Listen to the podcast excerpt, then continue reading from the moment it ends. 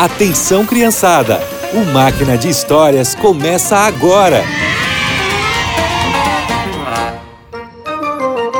Olá, crianças! Na última história, Moisés fugiu do Egito para a terra de Midian. Lá ele casou e se tornou pastor de ovelhas e cabras. Hoje nós vamos saber como Deus chamou ele para salvar o seu povo.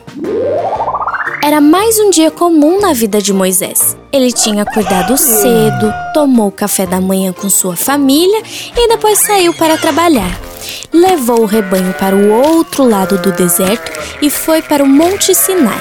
Enquanto os animais comiam e brincavam na grama, Moisés sentou em uma sombra e os observava. Tudo estava normal, até que ele viu um arbusto pegando fogo, mas que não se queimava. Que coisa esquisita! Por que será que o arbusto não se queima? Vou chegar mais perto para ver.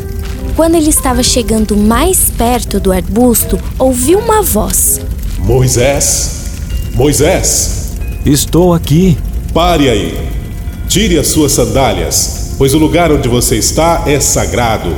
Moisés fez o que a voz ordenou, mas ele não fazia a menor ideia de quem estava falando. Mas você já sabe quem é, né? A voz continuou: Eu sou o Senhor, eu sou o Deus do seu pai, o Deus de Abraão, de Isaque e de Jacó. Quando ouviu isso, ele se ajoelhou. Era Deus que estava falando com ele, e Moisés não se achava digno de olhar para o Senhor. O que o Senhor quer? Moisés, eu conheço o seu coração e sei que você ama o seu povo. Eu quero que você tire o meu povo do Egito. Não suporto mais ver os sofrimentos dos meus filhinhos. Chegou a hora de salvá-los. Eu tenho uma terra linda para eles, um lugar onde serão livres. E você, Moisés, vai levar os israelitas para a terra que eu prometi dar a eles. Mas, Senhor, como eu posso fazer isso? O Faraó tem um exército tão grande e poderoso e eu só tenho o meu cajado. Além disso, os israelitas não vão me ouvir.